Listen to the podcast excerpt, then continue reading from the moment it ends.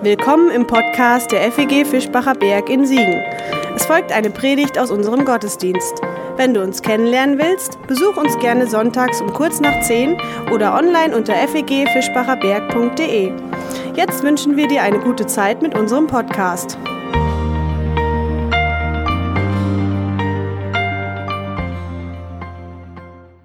Ich lese Johannes 3, Vers 1 bis 13. Eines Nachts kam ein Pharisäer mit dem Namen Nikodemus zu Jesus, der zu den führenden Juden zählte. Meister, sagte er, wir alle wissen, dass Gott dich gesandt hat, um uns zu lehren. Die Wunder, die du tust, beweisen, dass Gott mit dir ist. Jesus erwiderte, ich versichere dir, wenn jemand nicht von neuem geboren wird, kann er das Reich Gottes nicht sehen. Was meinst du damit? rief Nikodemus aus.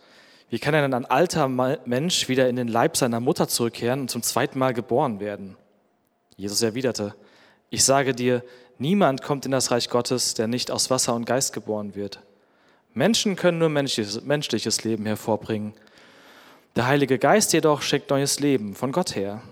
Darum wundere dich nicht, wenn ich sage, dass ihr von neuem geboren werden müsst. Der Wind weht, wo er will. Du hörst ihn zwar, aber du kannst nicht sagen, wo er herkommt oder wo er hingeht so kannst du auch nicht erklären, wie die Menschen aus dem Geist geboren werden. Aber wie geschieht so etwas? fragt Nikodemus. Jesus antwortete, du bist ein angesehener Lehrer Israels und trotzdem weißt du das nicht. Ich versichere dir, wir reden nur von dem, was wir wissen und gesehen haben und erzählen es weiter. Doch ihr wollt unseren Worten nicht glauben. Aber wenn ihr nicht einmal glaubt, wenn ich von den Dingen erzähle, die hier auf Erden geschehen, wie könnt ihr mir dann glauben können, was ich euch sage, was im Himmel geschieht. Es ist doch nie jemand in den Himmel hinaufgestiegen, bis auf den Menschensohn, der vom Himmel herab auf die Erde gekommen ist.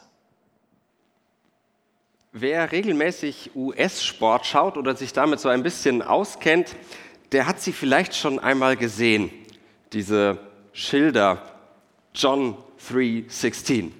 Leute, die diese Schilder hochhalten in der Masse und versuchen damit ins Fernsehen zu kommen, um so eine kleine Botschaft zu senden. Damit ist natürlich nicht der Zwischenstand gemeint bei dem Spiel, wo Sie gerade zuschauen, sondern natürlich der Bibelvers aus Johannes 3, Vers 16. Man hält den gerne für den Inbegriff der christlichen Botschaft und weil er so kurz ist, bietet sich das dann an, auf ein Schild zu drucken außer denen, die ihn sowieso kennen, weiß nicht, ob das dann tatsächlich äh, so eine gute Botschaft ist. Man muss dann erstmal nachschlagen. Naja, Inbegriff der christlichen Botschaft. Alternativ zu den Schildern, die hochgehalten werden, gibt es auch andere Werbeträger mit ähnlicher Botschaft. So hat zum Beispiel der Footballspieler Tim Tebow John 316 im Gesicht getragen. Eine ganz kuriose Gestalt die trieb sich in den 70ern und 80ern durch die US-amerikanischen Sportstätten. Roland Stewart. Mit seiner regenbogenfarbenen Perücke versuchte er regelmäßig bei Sportübertragungen ins Fernsehen zu kommen, damit Aufmerksamkeit zu erlangen. Und das brachte ihm tatsächlich auch einige Berühmtheit als Rainbow Man ein.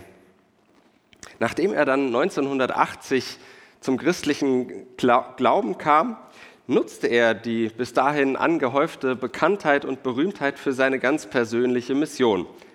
Und auch er schrieb sich John 3:16 aufs T-Shirt oder äh, andere Botschaften auf die Fahnen.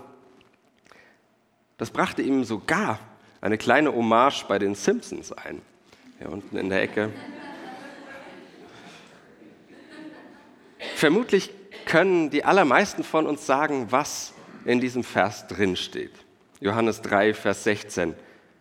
Und mit etwas drumherum an Text ist es unser heutiger Predigttext, wie alle Teile unserer Predigtserie im Moment vorgegeben in den evangelischen Kirchen, um sie heute zu predigen. Die Vorgeschichte, die haben wir gerade gehört, das Gespräch von Jesus und Nikodemus. Jesus diskutiert mit einem, Religion, mit einem jüdischen Religionsgenossen über himmlische Dinge und die unendliche Weite des Lebens. Und die Diskussion geht folgendermaßen weiter. Und wie Mose in der Wüste die Schlange erhöht hat, so muss der Menschensohn erhöht werden, auf dass alle, die an ihn glauben, das ewige Leben haben. Denn also hat Gott die Welt geliebt, dass er seinen eingeborenen Sohn gab, auf dass alle, die an ihn glauben, nicht verloren werden, sondern das ewige Leben haben. Denn Gott hat seinen Sohn nicht in die Welt gesandt, dass er die Welt richte, sondern dass die Welt durch ihn gerettet werde. Wer an ihn glaubt, der wird nicht gerichtet. Wer aber nicht glaubt, der ist schon gerichtet, denn er hat nicht geglaubt an den Namen des eingeborenen Sohnes Gottes. Das ist aber das Gericht, dass das Licht in die Welt gekommen ist und die Menschen liebten die Finsternis mehr als das Licht, denn ihre Werke waren böse. Wer Böses tut, der hasst das Licht und kommt nicht zu dem Licht, damit seine Werke nicht aufgedeckt werden. Wer aber die Wahrheit tut, der kommt zu dem Licht, damit offenbar wird, dass seine Werke in Gott getan sind. Vielleicht tritt beim ersten Hinsehen auf diesen bekannten Text keine allzu große Verwirrung ein. Ich meine, schließlich haben sich diese Worte bei mir und ich glaube bei vielen anderen so ins fromme Unterbewusstsein eingebrannt. Mehr oder weniger gehören sie zur eigenen Glaubens-DNA. Falls nicht, umso besser, äh, denn es ist ja gar nicht so einfach, einen offenen Blick auf etwas zu bekommen, das man so gut kennt mit dem man schon so oft zu tun hatte, das einem so nah vor Augen steht. Also vielleicht ist auf den ersten Blick alles klar mit dem Text. Wir haben so unsere Muster, in die wir diesen Text einordnen, alles, was wir so mitbringen aus unserer frommen Geschichte, spielt alles mit rein. Alles klar, aber beim genaueren Hinsehen, glaube ich, ist dieser Text so chaotisch wie das Leben selbst. Auch wie das Leben von Rainbow Man Roland Stewart. Denn auf das Licht dieser John 3:16 Berühmtheit folgte bei Stewart das tiefe Dunkel von dreifach lebenslänglich. 1992 wurde er nach einer religiös motivierten Geiselnahme verhaftet und verurteilt.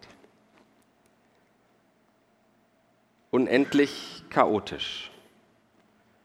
Unendlich kompliziertes Durcheinander aus Licht und Dunkel. Unendlich undurchdringliches Leben. Und mit unserer vierten Leidenszeit, da tauchen wir in einen unendlichen Text ein, bei dem man nie so recht ans Ende kommt, glaube ich. Und das ist auch ziemlich typisch für das Johannesevangelium. Wenn man sich die Texte mal genauer anschaut, irgendwann weiß man nicht mehr so recht, wo vorne und hinten ist, was da eigentlich los ist. Ein Text, der das unendliche Hin und Her des Lebens auf seine ganz eigene Weise vielleicht einfangen könnte. Und mit drei Schlagworten wollen wir uns mal durch dieses biblische Dickicht schlagen. Schlangen Jesus, Liebesgott und Chaos-Kosmos. Schlangen Jesus. Es geht ja schon los mit dieser merkwürdigen Geschichte aus dem vierten Mosebuch. Da wird erzählt, dass das Volk Israel keine Lust mehr auf Wüste hat gerade Wüstenwanderung. Äh, und dass sie keine Lust mehr haben, das nervt Gott ziemlich. Und er schickt feurige Schlangen unter die Leute. Die fangen an, die Leute zu beißen mit tödlichen Folgen. Also wer gebissen wird, in aller Regel stirbt die Person. Daraufhin bekommt Mose dann von Gott die Anordnung, dieses Schlangending aufzustellen, von dem hier die Rede ist. Auch irgendwie witzig, in Anführungszeichen göttliche Hilfe für ein Problem, das Gott überhaupt erst selbst geschaffen hat. Aber gut, sei es drum. Wer gewissen wird und draufschaut, stirbt nicht. Das Symbol des sogenannten Eskulapstabes, das kennen wir auch heute, das kennen wir auch aus vielen anderen Kulturen. Bis heute steht es fast unverwechselbar für Medizin und Pharmazie. Aber es ist trotzdem irgendwie so ein erstes unendliches Durcheinander. Eine Schlange rettet vor den Schlangen. Gott löst ein Problem, das er selbst überhaupt erst verursacht hat. Ergibt das Sinn? Ich weiß es gar nicht so genau. Umso spannender, dass das Johannesevangelium genau diese merkwürdige Geschichte, diese unendlich merkwürdige Erzählung benutzt, um das Leiden Jesu zu beschreiben. Als wollte es mir sagen, du, da sind noch viele Fragen offen, ich weiß. Es schafft an mancher Stelle sogar mehr Probleme, als es löst, mit dieser Geschichte zu arbeiten. Das ist mir klar, aber irgendwie habe ich die Ahnung, dass beides miteinander zu tun hat. Vielleicht liegt im sinnlosen Leiden ja doch irgendetwas Heilsames verborgen. Mal unter uns, von Jahr zu Jahr bin ich ja von Berufswegen dazu aufgefordert, mir über das Kreuz und die Passion Gedanken zu machen. Das ist schön. Das macht auch Spaß. Aber von Karfreitag zu Karfreitag leuchten mir die Erklärungen immer weniger ein. Mir leuchtet zwar das Kreuz und das vielleicht sogar von Frühjahr zu Frühjahr immer mehr, aber mir leuchtet immer weniger ein, wie man das erklären will. Das Leiden ist oft nicht zu erklären. Selbst unser Text erklärt ja nicht wirklich, aber er eröffnet Sinnräume, die ich betreten kann. Er spannt so eine Sphäre auf, die ich auf mich wirken lassen kann. Und es entsteht ein neues Bild, in dem diese beiden Erzählungen von Jesus und der Schlange übereinander gelegt werden. Und dann scheint in diese undurchdringliche Passion vom Leiden des Jesus aus Nazareth, dort hinein scheinen rettende Farben, irgendwie ein heilsames Licht. Vielleicht nicht so wirklich zu erkennen, weil beide Geschichten für sich so unerklärlich bleiben. Aber doch könnte zu erahnen sein, dass in dieser Leidensgeschichte eine Liebesgeschichte steckt. Liebesgott.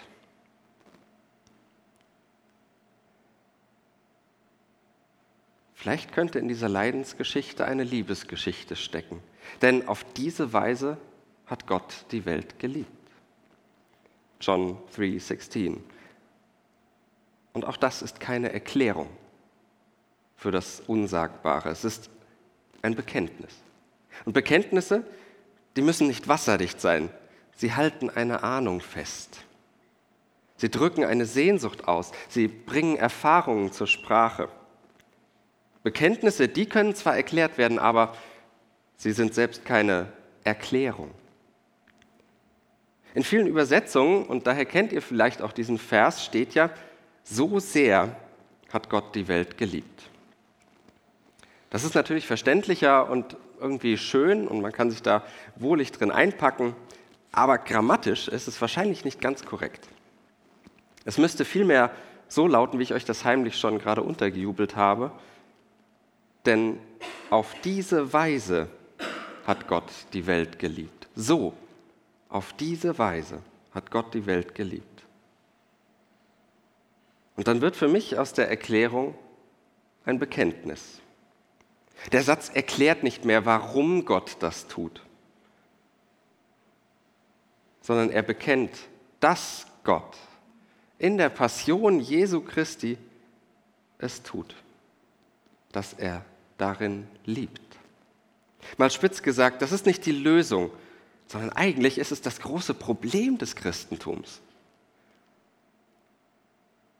Es ist nicht die Antwort, sondern es ist die ständige Frage und Anfrage an mein Leben und Glauben. Denn darin gerät das scheinbar ewige Gefüge in ein unendliches Durcheinander. Der Gott, der eigentlich das Leiden lindern sollte, was ich ja doch von ihm erwarten dürfte, der leidet selbst. Der Gott, der alles Dasein erschafft, der vernichtet sich selbst. Der Gott, der an einer Liebesgeschichte schreibt, endet in einem Drama voller Hass. Und es tut mir wirklich leid, wenn du etwas anderes erwartest.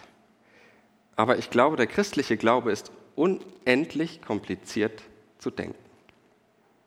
Denn mitten in seinem Zentrum, das, was den christlichen Glauben ausmacht, mitten im Zentrum, auf seinem tiefsten Grund verlässt sich christlicher Glaube auf einen Widerspruch.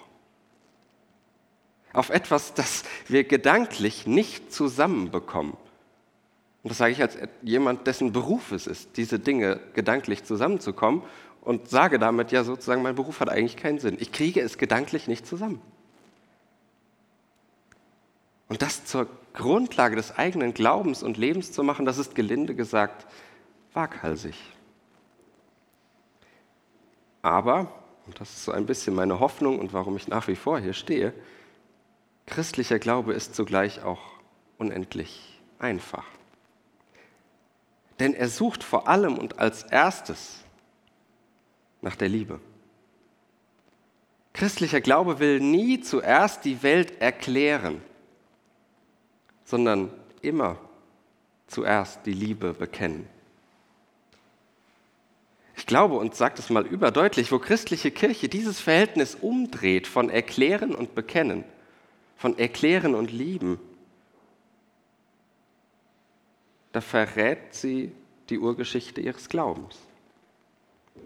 Da geht ihr etwas verloren. Und wenn ich es noch schärfer sagen soll, wo Christinnen und Christen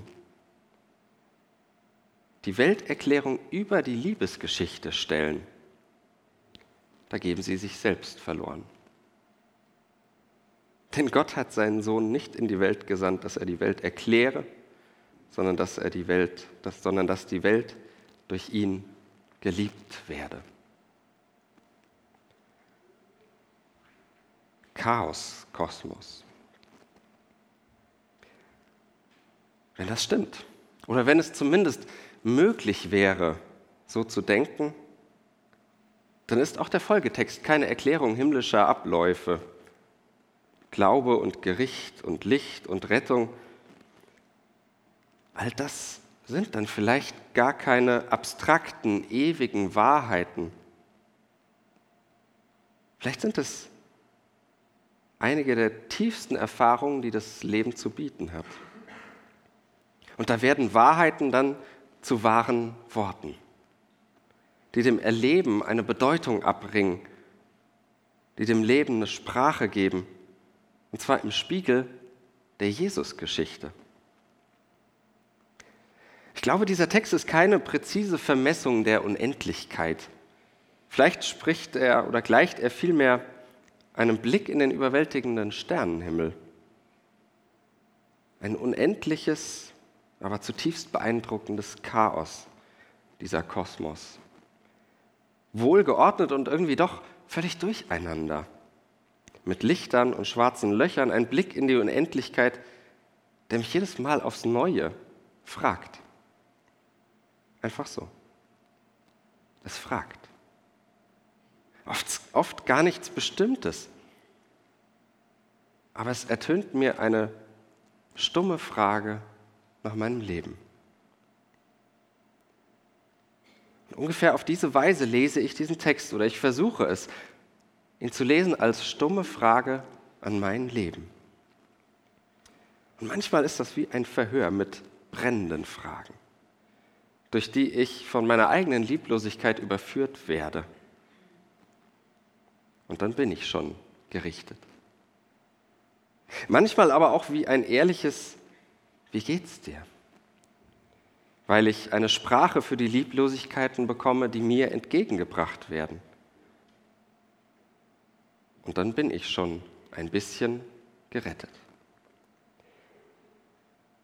Und so ist mein Leben. Ein unendlicher Chaos-Kosmos aus Licht und Finsternis, aus Gericht und Rettung. Und mittendrin die Liebe. Diese unendliche Geschichte vom Liebesgott, der eben auf diese Weise die Welt geliebt hat. Chaotisch, leidenschaftlich, passioniert. Und die Ahnung von John 3:16 ist vielleicht die, dass diese Liebe vom Leiden nicht zurückschreckt. Dass sie eine Liebe ist, die nicht vorher die Erfolgschancen abwägt, denn diese Liebe hat eine unendlich große Niederlage eingesteckt. und darin doch zugleich gesiegt, weil sie blieb, was sie immer war. Eine Liebe, die nicht richtet, sondern rettet.